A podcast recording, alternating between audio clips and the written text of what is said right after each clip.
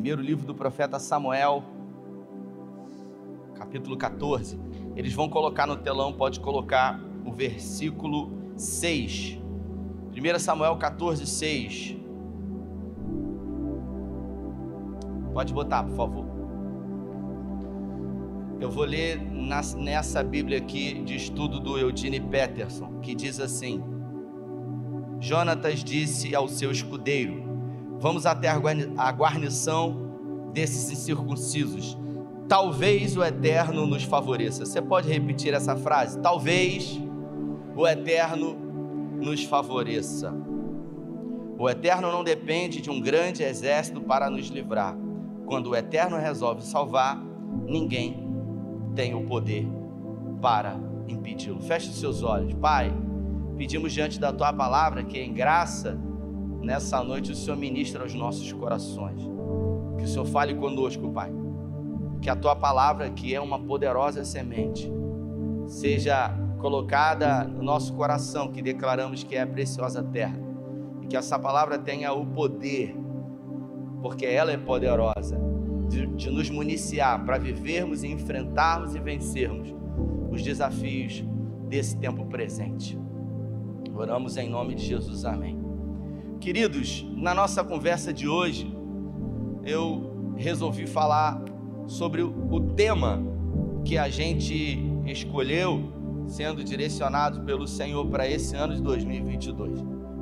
No ano de 2022, a gente escolheu realmente falar sobre talentos, sobre habilidades, sobre características, especificamente sobre talentos que todos nós temos e que a Bíblia diz que o Espírito Santo ele deliberou esses talentos.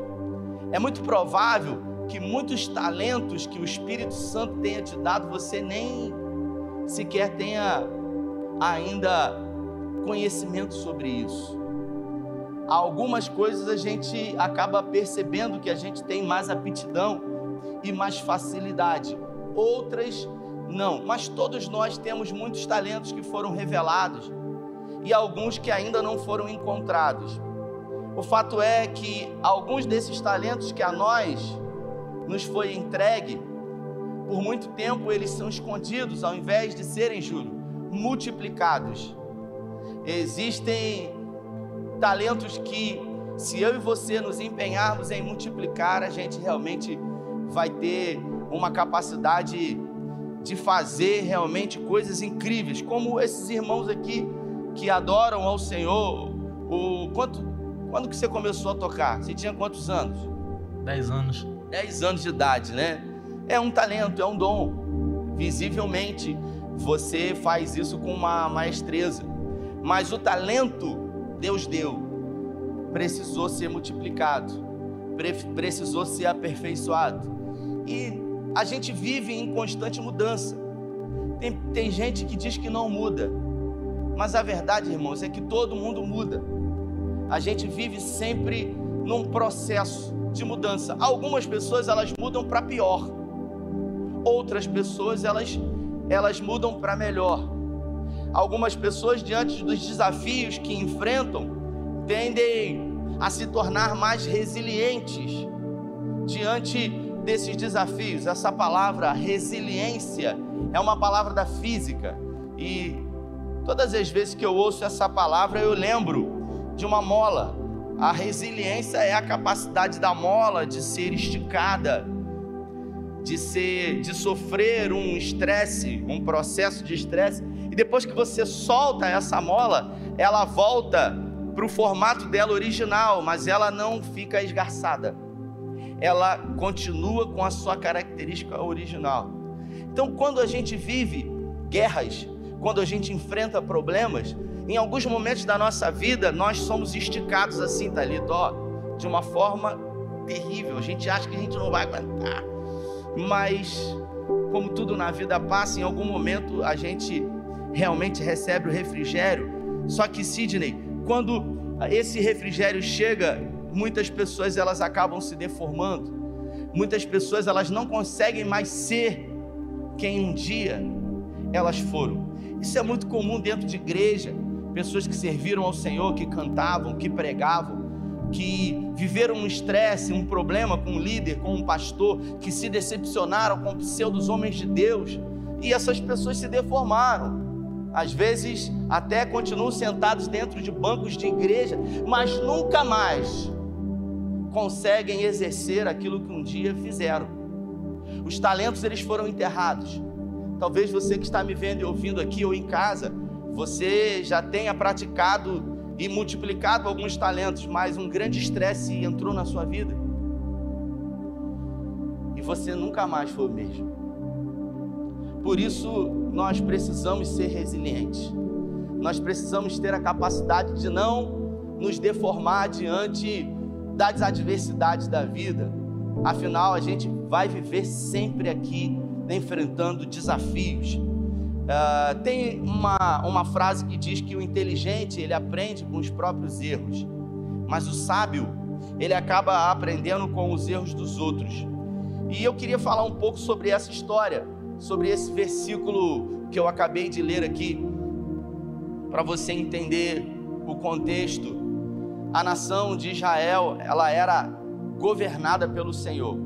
Deus havia se colocado na posição de rei e ele colocou Samuel, o profeta Samuel, filho da Ana, como juiz da nação de Israel. Ele era sacerdote e ele era também um juiz para aquela nação. Deus se comunicava com o seu povo através de Samuel. Até que um dia esse povo disse para o Senhor: Olha, nós queremos um rei, porque as outras nações têm um rei. Os filisteus são governados por um rei, os amorreus, os jebuseus, então nós também queremos um rei. O povo de Deus resolveu escolher um modo de governo chamado monarquia. E Deus, através de Samuel, disse: Mas não é o suficiente que eu governe vocês. Se a gente colocar um rei, vocês vão ter algumas dificuldades, afinal, ele vai ter muito poder sobre vocês. Ele vai ter autoridade sobre as filhas, ele vai ter autoridade para matar, para dizer quem vai viver, para enriquecer, para tomar a terra, mas ainda assim o povo, certo de que a monarquia era a melhor opção de governo, decidiram. E a Bíblia fala que Deus escolheu um homem segundo o coração do povo. E o nome desse homem é Saul. Você conhece a história. Foi o primeiro rei da nação de Israel. Saul governou durante 40 anos. E aqui nós estamos diante de uma das batalhas que Saul enfrentou contra o principal inimigo do povo de Deus. O principal inimigo do povo de Deus, dos judeus, foram os filisteus. Na nossa vida é assim. Existem guerras que a gente enfrenta e que a gente vence e a gente nunca mais vai enfrentar. Mas existem gigantes, existem exércitos, existem problemas que a gente enfrenta a nossa vida inteira. A gente vence agora, daqui a pouco volta de novo. É uma crise financeira, por exemplo. Tem gente que vive numa crise financeira. Ele tem um refrigério, mas daqui a pouco esse gigante se levanta, chamado crise financeira, e você tem que vencer ele de novo e aí daqui a pouco você é colocado numa posição, a sua vida melhora um pouco, mas você não tem a capacidade de gerir, de administrar bem aquilo que você ganha, de empreender melhor os seus recursos, e aí de repente você gasta mais do que você ganha, e quando você vê, vem a pandemia e esse gigante volta de novo, você está sempre enfrentando o mesmo gigante. O povo de Deus vivia, Lendo, enfrentando o mesmo gigante que eram os filisteus. Quantos aqui têm coragem de levantar a mão e dizer que na caminhada de fé tem enfrentado por muitas vezes os mesmos desafios, como eu? Quem? Olha lá, tem gente, tem muita gente que levantou a mão.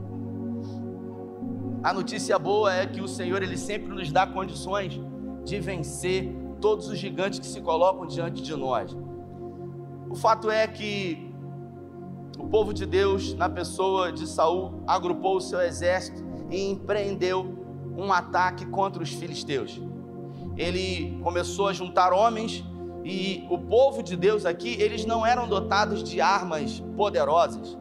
Os filisteus haviam é, subjugado a nação de Israel por um tempo, ou seja, é, os filisteus eles tomaram todos os ferreiros, aqueles homens que faziam espadas, que amolavam as lanças, as espadas. Então Israel não tinha ferreiros. Então todas as vezes que o povo de Deus precisava amolar as suas armas, eles tinham que descer até o acampamento dos filisteus e eles pagavam para que os filisteus pudessem amolar. E os filisteus ganhavam com isso. Era um tratado, era uma espécie de acordo, mas de vez em quando eles se encontravam em guerra. E nesse período aqui, o povo de Deus estava sem arma.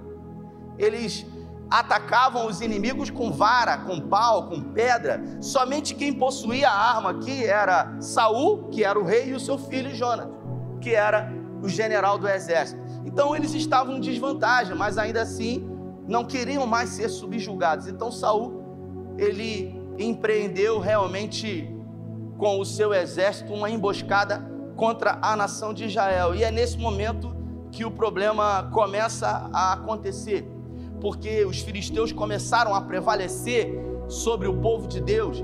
E Samuel havia combinado com Saul que depois de sete dias ele iria se apresentar ao exército de Israel e oferecer sacrifício ao Senhor para que Deus desse vitória àquela guerra, àquela batalha.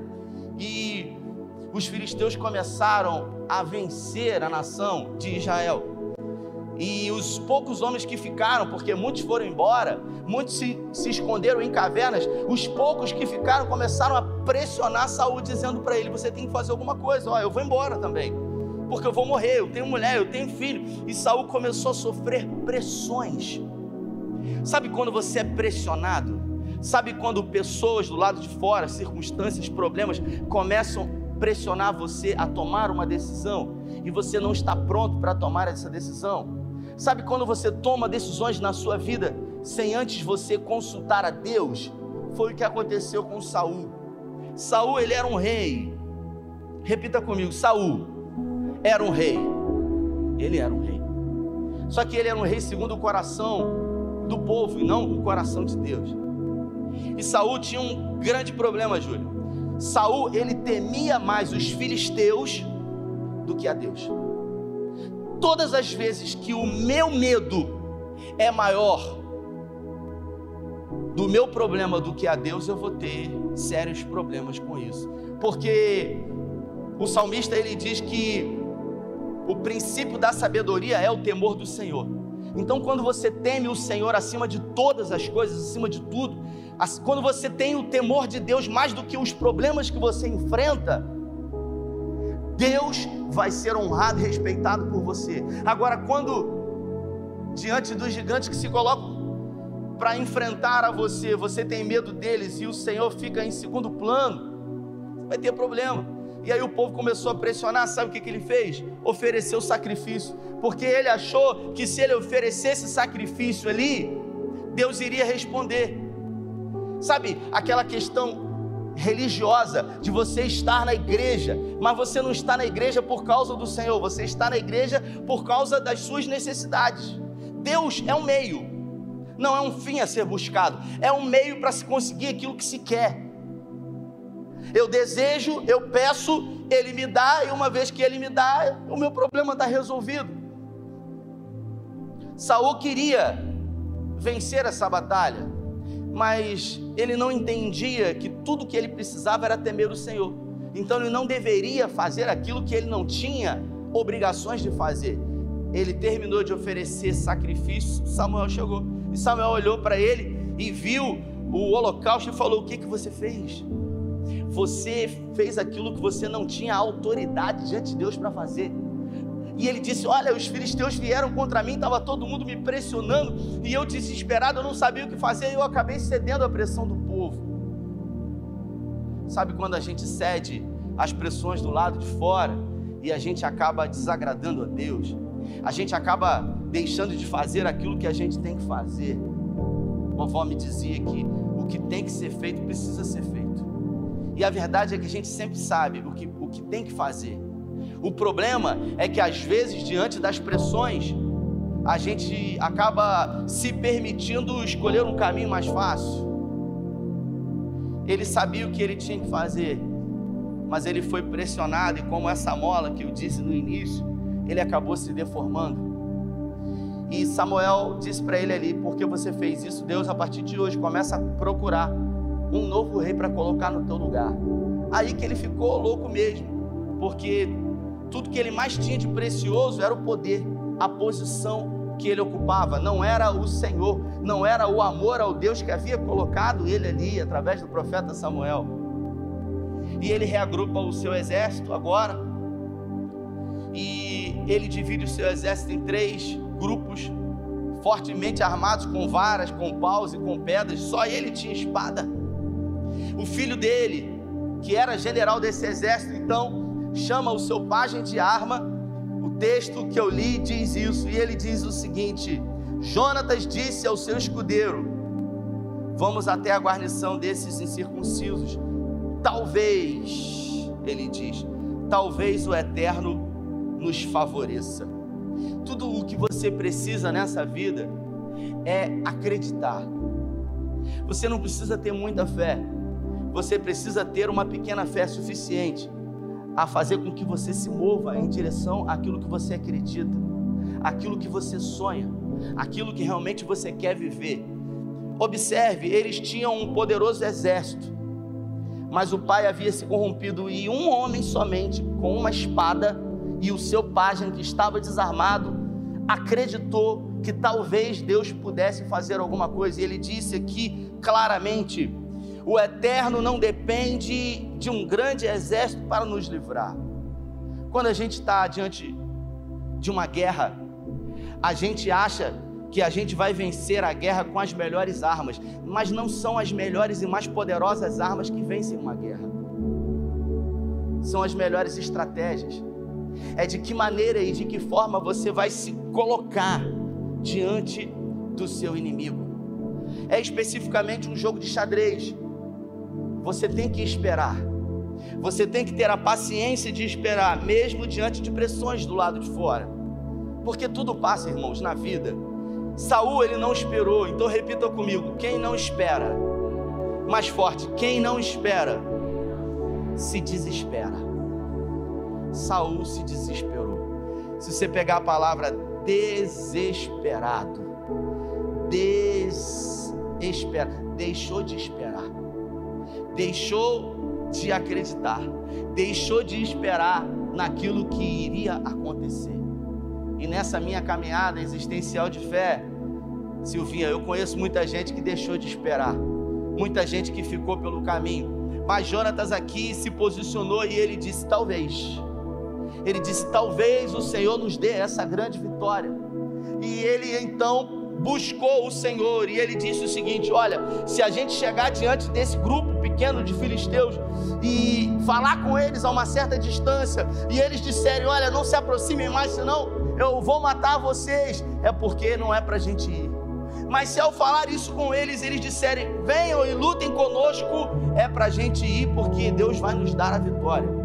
E depois você lê esse texto em casa, Jonatas, ele com o seu pajem de arma se arrastou porque era uma colina. Ele começou a subir e quando ele chegou perto do primeiro homem, ele derrubou aquele homem, o deixou aquele homem para trás e o seu pajem de arma vinha com uma pedra na mão e matava o cara. Nós estamos falando de uma vitória sem armas.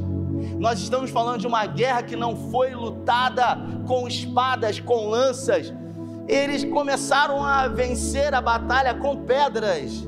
Pergunto para você que está aqui, para você que está em casa: você acha mesmo que Deus precisa de armas poderosas para dar a vitória que você precisa vencer? Saul achava que tudo que ele precisava para vencer era um exército poderoso. Saul achava que a vitória viria através das armas e dos homens fortemente armados.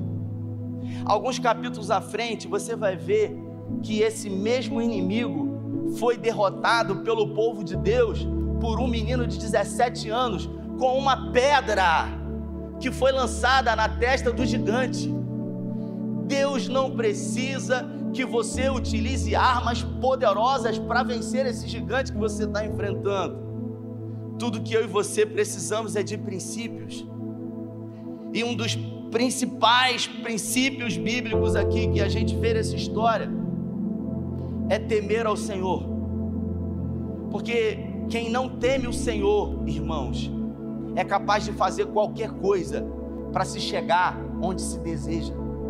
Você é capaz de pisar em qualquer um, você é capaz de você é capaz de colocar qualquer pessoa para trás, de destruir, de matar, de roubar, para que você consiga chegar nos seus objetivos. Agora, quando você teme o Senhor acima de tudo, você sabe que Ele está governando a sua vida, e por isso você tem a certeza de que Ele é fiel para cumprir aquilo que Ele prometeu. Eu pergunto para você, por que quantas vezes Deus colocou Saul diante das mãos de Davi e Davi não matou Saul? Você acha que Davi não matou Saul porque ele tinha medo de Saul? Davi temia o Senhor. Por isso, todas as vezes ele dizia: Que Deus me livre de fazer esse mal contra um homem que foi ungido pelo Senhor. Davi tinha sido ungido rei, e por 17 anos ele teve que fugir, mesmo recebendo uma promessa. Repita, uma promessa. Sabe quando você recebe uma promessa de Deus? Sabe quando uma palavra de Deus alcança o seu coração e você aquece o seu coração com essa palavra e o tempo passa e a promessa não se cumpre? Você sabe o que, que você tem que fazer? É continuar acreditando, porque aquele que prometeu é fiel para cumprir. Só que muita gente, nesse meio tempo, deixa de esperar, se desespera. A última vez que o Luciano teve aqui, o Subirá, a gente foi almoçar e eu fiz uma pergunta para ele. Eu disse para ele o seguinte: eu queria te fazer uma pergunta. Se você pudesse dar um conselho com a cabeça que você tem hoje, para aquele Luciano que começou, qual o conselho que você daria? Eu fiz essa pergunta para ele. A gente estava almoçando e ele falou durante quatro horas. O cara ficou falando quatro horas seguidas. Só que uma coisa que ele falou para mim, Davi, me chamou muita atenção. Ele disse para mim assim: Rafael, controle as suas expectativas. E ele disse para mim: eu já escrevia livros, ele dizendo, eu não era conhecido, ninguém me conhecia. Eu escrevia livros, e um dia eu escrevi um livro, ele dizendo, e o nome do livro é O Poder de Falar em Línguas. Um livretozinho assim pequeno, incrível, que você pode ler ele numa tirada só. E aí um dia, num lugar, Deus tomou um homem e disse para ele o seguinte: Olha, Deus manda dizer para você que vai tornar o seu ministério público a nível nacional. E Deus manda dizer para você que tudo isso vai acontecer através desse livro que ele te deu. O poder de falar em línguas. E o homem ainda continuou dizendo: E Deus manda te avisar que ele vai usar um homem para tornar isso viável. E ele falou: O nome desse homem é Pastor Márcio Valadão, pastor da Igreja Batista Lagoinha. O Luciano, então, quando recebeu aquilo, deu glória a Deus, deu aleluia, ficou feliz. Passou uns seis meses. O filho dele estava numa agência missionária Hope e ele vai na Batista Lagoinha, ele não era conhecido, ninguém conhecia ele. E ele vai lá na Lagoinha, ele estava numa pizzaria e de repente o pastor Márcio chegou e o pastor Márcio chegou até o Luciano Subirá, que não era conhecido, e falou para ele: "Pastor Luciano, tudo bem? Eu tenho lido seus livros e tem me abençoado muito. E o Luciano ficou surpreso: caramba, o senhor me conhece? O senhor anda lendo os meus livros? E ele disse: é, tem abençoado muito a minha vida. E aí, nesse momento, o pastor Márcio falou: Eu queria que você ministrasse na nossa igreja. E aí você imagina, Luciano falou, a palavra começou a acontecer. Repita comigo, agora vai acontecer a promessa. Você pensa nisso. E ele acreditou, e ele falou: Meu Deus. E o pastor Márcio pegou a agendazinha dele e falou assim: Marca na sua agenda aí, tal dia, para você ir lá. E aí o Luciano pegou a agendinha dele e naquele dia ele já tinha um compromisso numa igrejazinha pequenininha de 20 pessoas. Sabe, quando você é, recebe uma oportunidade que pode mudar a sua vida e de repente alguma coisa se coloca no meio para atrapalhar.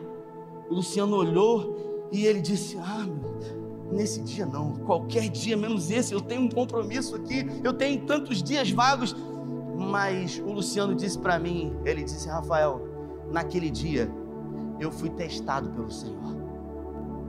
Porque se você é capaz de fazer acepções de pessoas no início da sua caminhada, Eu não sei do que você vai ser capaz de fazer quando você estiver lá em cima. E ele disse: Olha, Pastor Márcio, eu lamento muito, mas eu já tenho um compromisso na minha agenda nesse dia. Nesse dia eu não posso. E o pastor Márcio falou: Puxa vida, vamos fazer o seguinte, vê esse outro dia. Aí o Luciano falou: Esse dia eu posso, que bom, a gente vai estar lá. E o pastor Márcio disse: Mas eu não vou estar lá, eu vou estar viajando. E o Luciano ficou feliz, mas ao mesmo tempo um pouco triste. E ele disse: Poxa, que bom. E ele foi.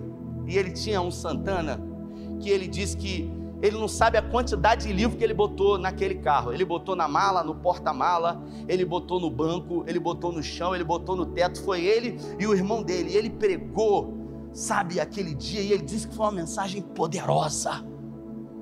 Foi uma mensagem poderosa. Deus usou ele tremendamente. E no final ele disse: Olha, irmãos, eu trouxe esse livro aqui, que foi tema da mensagem de hoje, e eu queria muito abençoar a sua vida. No final, meu irmão está lá atrás e tinha muito livro para vender, irmãos. Mas tinha era livro lá atrás, o carro chegou aí sentado assim, arrastando o pneu. E aí, no final, acabou aquela coisa toda, o pastor Márcio não estava lá. Ele pegou o irmão dele e veio embora e ele percebeu que o carro estava mais pesado ainda. Eu acho que eles tinham jantado depois. E aí ele falou o seguinte: E aí, como é que foi a venda dos livros? Ele falou: vendeu 30 livros. Ele falou: 30? Ele falou: 30? Eu não sei se você sabe, os últimos números que a gente teve, é que a Batista da Lagoinha em Belo Horizonte tem 64 mil membros. 64 mil. Não comportam toda essa quantidade, mas eles têm muitos cultos lá. E a igreja estava lotada naquele dia. E ele foi embora. E sabe o que aconteceu depois daquilo? Repita comigo: nada. Repita, nada. E é nesse momento, irmãos, que a gente, diante do que a gente passou, que a gente tira, Davi, ensinamentos. Porque ele me deu um conselho daquilo que ele viveu. E o Luciano Subirá disse para mim: Rafael, passaram-se 10 anos. Repita comigo: 10 anos. Me ajude a pregar. 10 anos se passaram. Ele continua escrevendo livros, e ele continuou no anonimato com o seu ministério, muito pouco relevante a nível nacional. Pregava em algumas poucas igrejas, até que um outro dia ele encontrou numa conferência o pastor Márcio, e o pastor Márcio falou: Poxa vida, eu tenho sido abençoado com os seus livros. E ele, de novo, mas ele já agora não tinha aquela expectativa no seu coração. E o pastor Márcio falou: Eu quero que você vá lá na igreja pregar, e agora eu vou estar presente. E o Luciano já nem queria mais, porque a decepção foi tão grande, sabe, que marcou negativamente que ele falou: Poxa, eu vou viver aquela frustração de novo. É nesse momento que você precisa decidir como você vai se posicionar, se você vai recuar ou se você vai avançar, mesmo diante de uma grande decepção. É por isso que muita gente fica pelo caminho. Igreja não é um lugar onde as pessoas deveriam ser feridas. Pastor não é alguém que deveria ferir a ovelha que cuida, mas lamentavelmente existem pastores que ferem. Mas não é porque você é ferido que você vai deixar de caminhar em um outro lugar. Não é porque você foi ferido por alguém, se decepcionou com alguém, que você vai achar que todo mundo é igual a esse alguém. É nesse momento que você precisa decidir de que maneira você vai enfrentar as suas guerras e as suas batalhas. E o Luciano disse que foi. Ele gosta de pimenta, irmãos. Pegou um vidro de pimenta assim, botou no prato, amassou. Eu nunca vi aquilo na vida. Pegava umas pimentas, amassava assim e comia. Eu falava assim: rapaz, olha que eu gosto de pimenta, hein? Eu gosto de pimenta, mas assim eu não como não. E ia contando a história. Aí chegou um casal. Chegou um casal. A gente estava lá no, naquele Arcos do Canal. Aí chegou um casal assim, que era, acho que de São Paulo. Aí, pastor Luciano subirá. Aí ele falou: Não, não, todo mundo me confunde com ele. Aí o pessoal saiu assim: Tô brincando, sou eu.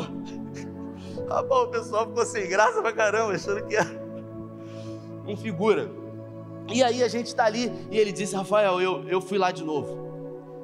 Pensa num dia que tinha tudo para dar errado. Tava chovendo, caiu uma água em Belo Horizonte aquele dia, rapaz. A igreja estava vazia, não estava cheia como na primeira vez. Eu não estava bem eu preguei uma, uma mensagem, um sacrifício, aquela luta, sabe?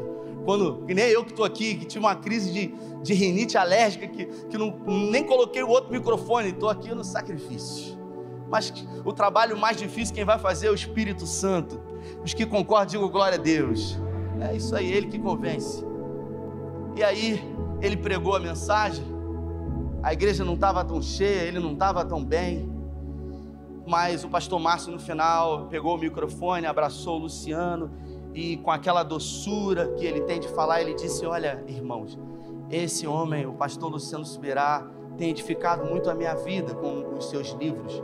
E eu queria dizer para você que esse livro aqui, O Dom de Falar em Línguas, me abençoa demais. Então, se você realmente acha que pode abençoar a sua vida, eu acho que ele trouxe algum material e você no final pode adquirir.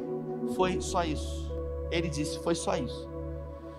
Os livros que tinham acabaram tudo naquele dia. No outro dia, ele recebe uma ligação do pastor Marcos Gregório, uh, do Ministério Apacentado de Nova Iguaçu. Marcos Gregório diz para ele o seguinte: Eu queria que você viesse aqui na igreja. Eu queria que você pregasse a mesma mensagem que você pregou. Eu vi, eu vi na internet, eu vi na, na Rede Super você ministrando. E eu queria encomendar 4 mil livros desse. 4 mil livros, uma ligação. Ele vendeu quatro, ele vendeu em uma ligação que ele não vendeu a vida inteira, até aquele momento. Mas se passaram 10 anos e ele precisou controlar as suas expectativas e ele precisou continuar acreditando que aquele que prometeu seria fiel para cumprir problema é que muitas são as vezes que nós ficamos pelo caminho. Deus promete, a gente coloca expectativa, a gente acha que vai ser, porque tem o melhor cenário, tem as figuras que foram declaradas, mas não acontece. E aí a gente acha que talvez não foi para ser, a gente acredita que a gente não merece, a gente acredita em tanta coisa, ao invés de a gente continuar crendo e acreditando que Deus me ama e que se Ele prometeu, Ele vai cumprir. Aqui, voltando para o texto, ele disse: Talvez o Eterno nos favoreça. Ele acreditou mais do que todo mundo, ele foi arrastando, e somente naquela batalha, arrastado, ele estava com as mãos, era um vale íngreme, com as mãos e com os pés na terra, ele matou 20 filisteus. O seu pai, que estava do outro lado do vale, viu aquele alvoroço, não entendeu nada e começou a agrupar o seu exército e se dirigir em direção aos filisteus, querendo emboscar os filisteus, e os filisteus começaram a brigar entre si, irmãos. Deus começou a atuar naquela batalha, e Saul então levantou o seu exército tomado de um sentimento de vingança. Então ele começa a prevalecer sobre os filisteus e ele declara uma palavra. Sabe quando você lança uma palavra que não é para você lançar? Eu tenho um amigo pastor que ele diz que a palavra lançada é igual a pedra tirada, não tem rabo, você não consegue segurar. Depois que você fala, já foi. Quantas vezes você disse uma frase que por mais que você tenha pedido perdão a alguém, esse alguém nunca mais esqueceu disso. Feriu, magoou, machucou e às vezes, Sidney, até deformou esse outro alguém. E esse alguém vive marcado como Jacó, mancando durante anos e anos. Ele disse o seguinte: Nós vamos perseguir todos os filisteus, e enquanto a gente não produzir uma grande vingança e matar todos os filisteus, ninguém come e ninguém bebe. Falta de sabedoria, imprudência arrogância, petulância, querendo que o desejo da vingança fosse maior do que a vitória coletiva. O seu filho estava do outro lado do vale e ele disse: Aquele que comer ou beber o que quer que seja será sentenciado à morte. E os filisteus começaram a fugir. E o povo de Israel começou a prevalecer, a prevalecer, a prevalecer. Só que a batalha ela dura horas. E o povo de Israel começou a ficar enfraquecido, e quanto mais fraco eles ficavam, menos eles conseguiam lutar.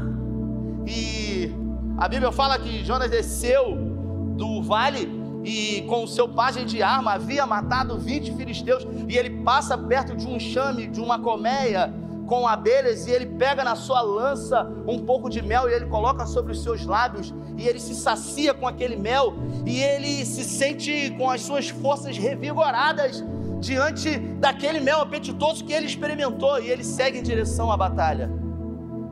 E o povo de Deus começa a perder. Os filisteus começam a prevalecer. Saul reagrupa o seu exército novamente e diz o seguinte: Olha, é, a gente precisa consultar o Senhor somente agora. Você vai ver que no meio do caminho ele chama o éfode, o sacerdote, para consultar o Senhor. E quando o éfode é apresentado diante dele, ele vê o arraial, aquele barulho, e ele deixa o éfode do outro lado e vai. O éfode é uma estola sacerdotal. O sacerdote ele vestia uma estola que tinham no seu peito duas pedras, Urim e Tumim. E Deus se revelava, Deus falava com o profeta e com as pessoas que estavam à volta através daquelas duas pedras. Saul então se desespera. Agora ele reagrupa o seu exército e ele diz: A gente vai consultar o Senhor. Ele coloca o seu filho junto com ele de um lado e o exército dele do outro. E ele pergunta para o sacerdote que estava vestido com o éfode: Por acaso é o meu exército que está em pecado? E as pedras dizem que não. Ele diz: Por acaso sou eu ou o meu filho que estamos em pecado? E as pedras dizem que o filho dele havia pecado. Ele se dirige para o seu filho e diz: O que, que você fez? E ele diz: Eu não vi nada. Eu estava com fome, não estava sabendo do que você falou, e peguei com a minha lança um pouco de mel. E ele disse: Você já parou para pensar no que você fez? Esses homens estão lutando há horas, com fome e com sede, que mal existem em se alimentar, eles iriam lutar com muito mais vigor. Sabe quando a gente age de uma forma irracional? Sabe quando os nossos interesses são colocados acima de tudo? O Luciano Subirá, ele poderia dizer para o pastor daquela igrejinha: Olha, eu vou semana que vem todo dia pregar aí, mas nessa data eu não posso, porque eu fui convidado para pregar numa igreja maior. Ou ele dava qualquer outra desculpa mas ele não negociou o inegociável. Porque quando a gente negocia, no primeiro momento parece que a gente venceu, que deu tudo certo. Mas escute isso, não é porque algumas coisas que você tem visto na vida de pessoas que estão dando certo que tem a aprovação de Deus, porque tem muita coisa que está dando certo que Deus não está nisso. É como um ventilador eu não sei se você já percebeu, ele está rodando. O ventilador ele está rodando, sabe? E você tira ele da tomada e ele continua rodando. Por um período de tempo ele continua rodando. E o nome disso é energia residual. Mas se você tira ele da tomada, ele continua rodando. Mas uma hora ele, uma hora ele para. Tem muita gente que está rodando ainda com energia residual, porque está desconectado do Senhor. Continua fazendo e acha que por ter negociado, Deus não leva em conta, porque pisou em pessoas para chegar aonde queria, aonde se sonhava, acha que Deus está aprovando ainda, mas uma hora inevitavelmente vai parar. Ele chega então diante do seu exército e fala: A minha palavra tem que ser cumprida, a gente vai ter que matar o meu filho. O exército então se volta contra o rei e diz para ele: Você é louco, tudo que você tem feito é para colocar a nossa vida numa situação mais difícil. O seu filho tem ouvido o Senhor, o seu filho tem buscado a face do Senhor. O teu filho começou essa guerra e venceu 20 homens fortemente armados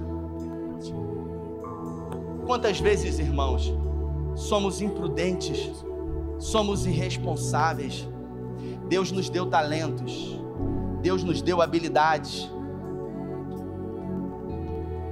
mas as habilidades e os talentos que Deus nos deu não nos validam a quebrar princípios. Saul ele temia mais o exército inimigo do que a Deus. Quando um homem ele perde o temor do Senhor, ele está perdido. Ele está fadado a, a viver a amargura. Sabe, vou contar um testemunho aqui. Eu nunca nem disse isso. Eu vou falar. Alguns anos atrás, uma pessoa me procurou aqui na igreja ele falou: Pastor, eu nunca disse isso. A pessoa falou assim: Pastor, é, eu queria ofertar uma oferta para a igreja. É comum, a gente vive em obra fazendo coisas.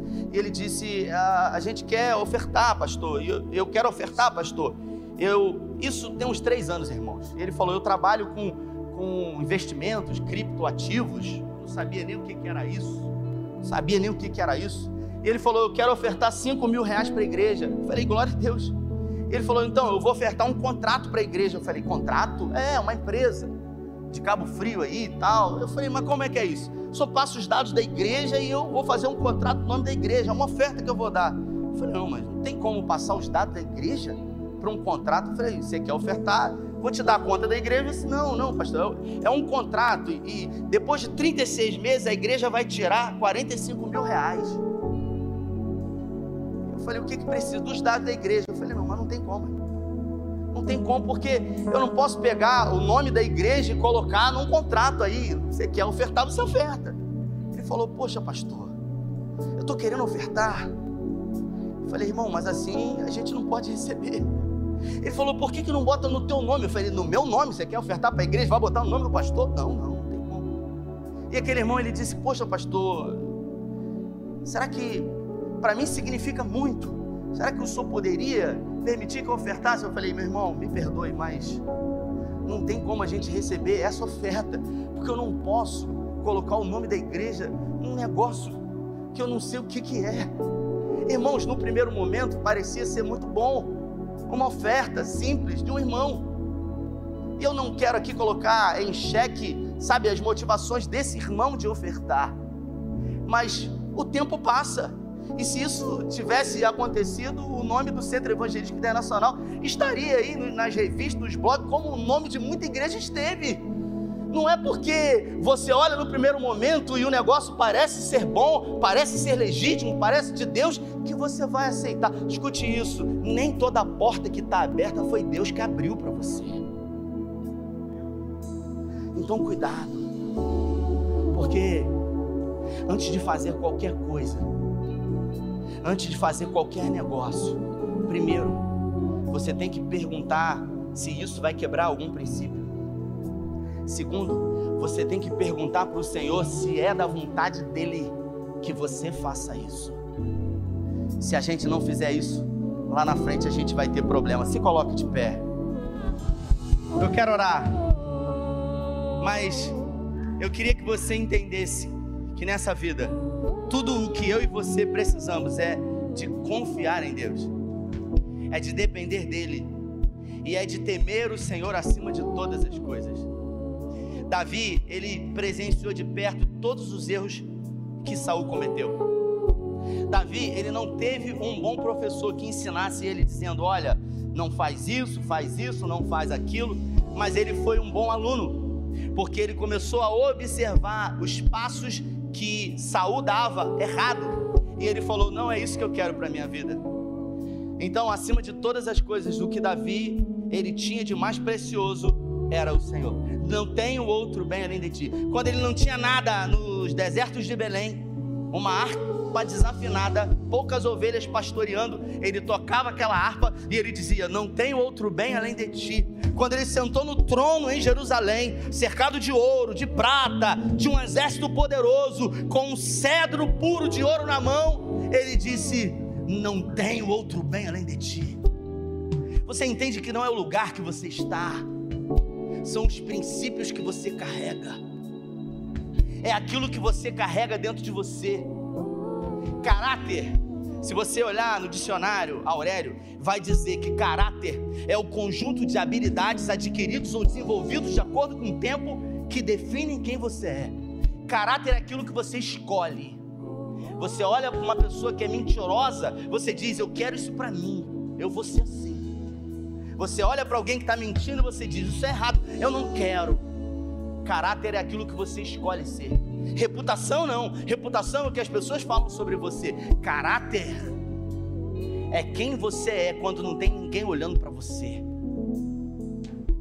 É quando esses holofotes aqui se desligam e eu vou embora para minha casa e eu tô sozinho lá. É o que eu faço quando ninguém está olhando para mim, quando não tem câmeras, luzes. Isso é caráter. É quando os olhos do Senhor olham para mim e me transpassam e percebem que eu sou o mesmo diante de homens, mas também sozinho diante dele. É isso que Deus busca. Homens e mulheres que estão dispostos a honrá-lo acima de todas as coisas.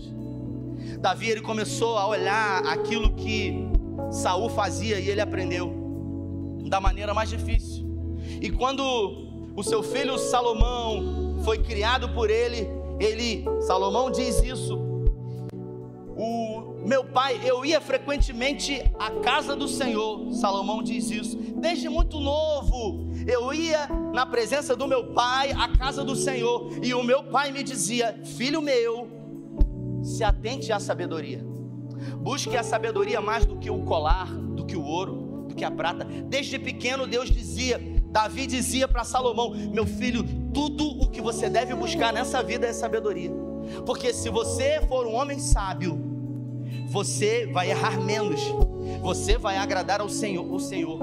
A Bíblia fala que um dia ele estava dormindo, Deus visitou Salomão e Deus fala para ele o seguinte: peça o que você quiser que eu te darei. Ele já tinha sido instruído. Você acha que do nada ele falou, eu quero sabedoria? Não, ele podia ter escolhido um PlayStation. Na época não tinha, talvez. Mas ele disse: Eu quero sabedoria. Dai-me sabedoria, Senhor, para julgar o teu povo, porque desde pequeno ele foi instruído a buscar a sabedoria, e Deus olhou e disse: Porque não pediu ouro, não pediu os seus inimigos, não pediu mulheres, pediu sabedoria para julgar o meu povo. Eu vou dar a você vitórias, reinos, honra, glória. É isso. Aonde está o nosso tesouro, ali vai estar o nosso coração. Que o nosso tesouro seja o Senhor. Feche os seus olhos. Se essa palavra falou com você, bote uma de suas mãos no seu coração. Pai, nessa noite, diante da tua palavra que é poderosa, pedimos que o Senhor nos dê hoje a sabedoria que o Senhor deu a Salomão. Diante de desafios, de guerras, que possamos ter um caráter de Cristo em nós, que possamos aprender, Senhor, que não é porque uma porta está aberta que foi o Senhor que abriu. Nos ensina, Senhor, a amar o Senhor acima de todas as coisas e a temer o Senhor acima de todas as coisas. Que os exemplos maus de Saul sejam tomados por nós como lição, para que possamos viver o melhor dessa terra. Nos ensine, Senhor, a buscar aquilo que é reto, aquilo que é justo. Nos ensine, Senhor, a diante dos desafios enfrentados, sempre querer buscar a tua face e saber qual é a tua vontade para nós diante disso. A Deus, eu ministro sobre a vida dos teus filhos nessa noite, nesse domingo, e peço que algo diferente aconteça a partir de hoje na vida deles. Que eles sejam despertados e que essa noite possa ser marcada como uma noite que virou uma chave dentro deles, que mudou concepções, olhares, percepções sobre a vida e sobre a forma como se luta as batalhas. Nós oramos com fé, em nome do Pai, em nome do Filho e em nome do Espírito Santo. Amém. Se você recebe, aplauda o Senhor. Aleluia.